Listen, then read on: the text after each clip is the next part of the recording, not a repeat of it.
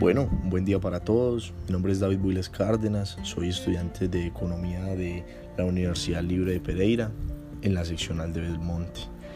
Eh, esto es una actividad que hacemos en la asignatura de expresión verbal escrita, en la cual pues hablaremos de un tema el cual nosotros dominemos de una buena manera en este, en este podcast. Y bueno, empecemos.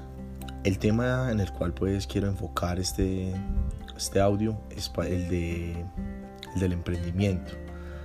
Debido pues a la experiencia que tengo ya, eh, no es mucha, pero sí he tenido pues ya la experiencia de tener un negocio propio y quería pues compartir eso.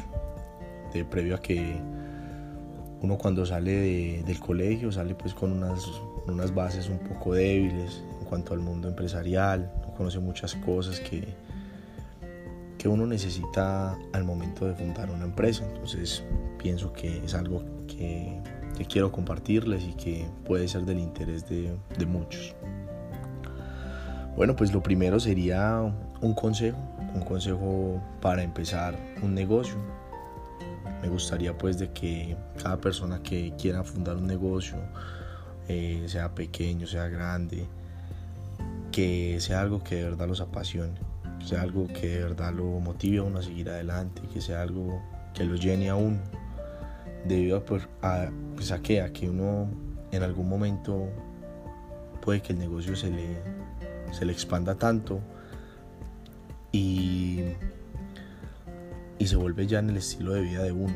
Entonces creo que si uno monta un negocio solo por el dinero, llegará el momento en donde el negocio sea tan grande, pero podemos estar demasiado vacíos. Entonces pienso que es, un factor determinante el buscar la plenitud tanto espiritual como emocional. Creo que más allá del dinero, de buscar dinero, de buscar estatus, de mil cosas que uno pueda querer buscar, la más importante pienso que es la estabilidad, la felicidad que le puede aportar ese negocio a la vida de uno y al de miles de personas. Bueno, ese es el, el consejo en el cual quiero pues empezar este, esta charla. Quiero también hablar de, de las ventajas, las ventajas las cuales puede tener un negocio. Creo que un negocio, la ventaja número uno es la libertad, la libertad que uno puede tener en cuanto a momentos con su familia, con su pareja, con sus amigos.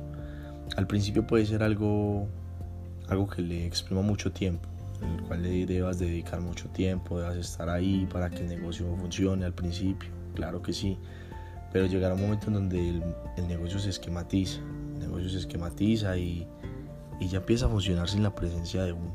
Y creo que en ese momento es donde nos damos cuenta de todos los beneficios que nos puede dar un negocio. Eh, el poder salir cuando queramos con una persona, poder compartir con nuestras familias en las fechas especiales, no tener, programar nuestros días mucho más, no tener como un horario fijo de 8 horas que debo de cumplir siempre. Creo que es algo bastante gratificante, la verdad. Eh, otro, otro factor que quisiera tocar al momento de uno emprender es que a veces uno se, se encierra, se encierra y cree que las ideas que uno tiene no pueden ser de gran utilidad. Muchas veces no acudimos a personas que ya han hecho algo, un ser querido para preguntarle qué le parece nuestro proyecto, familiares, amigos, parejas, y nos dejamos y simplemente nos quedamos en lo que nosotros pensemos. Creo que eso, puede ser una como un factor un poco negativo, pero también si tienes una idea la cual defiendes y crees que puede ser algo de verdad enriquecedor, tampoco escuches a todo el mundo que te dice porque siempre va a haber gente que te va a decir que ese negocio no funciona, que pueden ser mejor otras cosas. Entonces también es como seguir nuestros, nuestros ideales, apoyarnos pues en libros, en varias cosas, para que nosotros podamos como enriquecernos cada vez más acerca de ese tema o de ese negocio que queremos, que queremos hacer ya. Lo primero pues sería la idea, la idea de un negocio como tal. Me gustaría mucho pues en cuanto a, mi experiencia, yo tuve un negocio de cócteles, el cual aún sigo teniendo. Em, y mi consejo número uno es que sean necesidades básicas para la gente. Que te pongas a ver a cuánta gente le vas a mejorar la calidad de vida, cuánta gente va a mejorar su, su día a día con tu producto, con el servicio que ofreces. Creo que es de las cosas más, más importantes. No simplemente algo que, que te haga hacer dinero y ya, no, sino como que le aportes algo al mundo, que le estás aportando al mundo, a las personas. Eso es algo de verdad bastante importante. Más que ayudarte a ti, es ayudar a las demás personas. Es como el factor determinante. Eh, ya por últimos temas sería el del presupuesto. Sé que muchas veces nosotros no contamos con el dinero, pero eso nunca va a ser una limitante.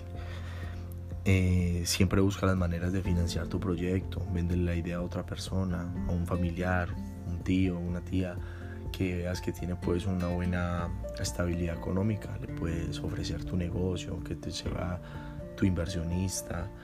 El mundo está lleno de dinero, yo siempre he sido un fiel creyente de eso. Si tú tienes una idea, el mundo tiene dinero por todas partes para prestarte. Puedes ayudarte de eso para empezar tu idea de negocio. No digas, no, es que yo no tengo dinero para emprender, cuando en realidad es lo único que sobra en el mundo. En el mundo lo único que sobra es el dinero. Entonces, piensa más allá, no te estanques, no, no estoy pensando en idea de negocio porque no tengo dinero, no, piensa la idea de negocio, qué necesitas, cuánto necesitas, una especie de presupuesto y, más y después de que hagas todo ese trabajo, de mirar tu competencia, de mirar tus, tus pros, tus contras, ya encontrarás la forma de hallar el financiamiento, que es la forma en la que vas a pedir un dinero prestado, sea al banco, sea un familiar, sea una persona que preste dinero, una tasa de interés baja. Eso, eso ya es, ahí te vas a dar cuenta de que el dinero nunca fue algo tan verdaderamente importante para emprender tu negocio. Y pues ya después ya empezarás a que empezarás a conocer. Me gustaría mucho que el día que montes un negocio te, te apoyes de abogados, te apoyes de contadores, te apoyes de administradores. ¿Para qué? Para que las, los puntos que no dominas muy bien, como son los impuestos, eso se los puedes dejar a tu contador para que él te instruya cuáles son los impuestos que es de pagar, cuáles son las sanciones que te hacen una vez no, no pagas a tiempo. Lo mismo el abogado en cuanto a tus colaboradores o trabajadores, cómo debes de tratar a un trabajador, qué garantías le debes de dar, qué le debes de pagar, qué son las prestaciones sociales, todo eso te lo explica un abogado. Y el administrador pienso que te ayudará mucho en cuanto al énfasis de tu, de tu negocio, a dónde quieres dirigir tu negocio, cómo puedes alcanzar ciertas metas en cuanto a, a ventas o expectativas de los clientes, en atraer clientes.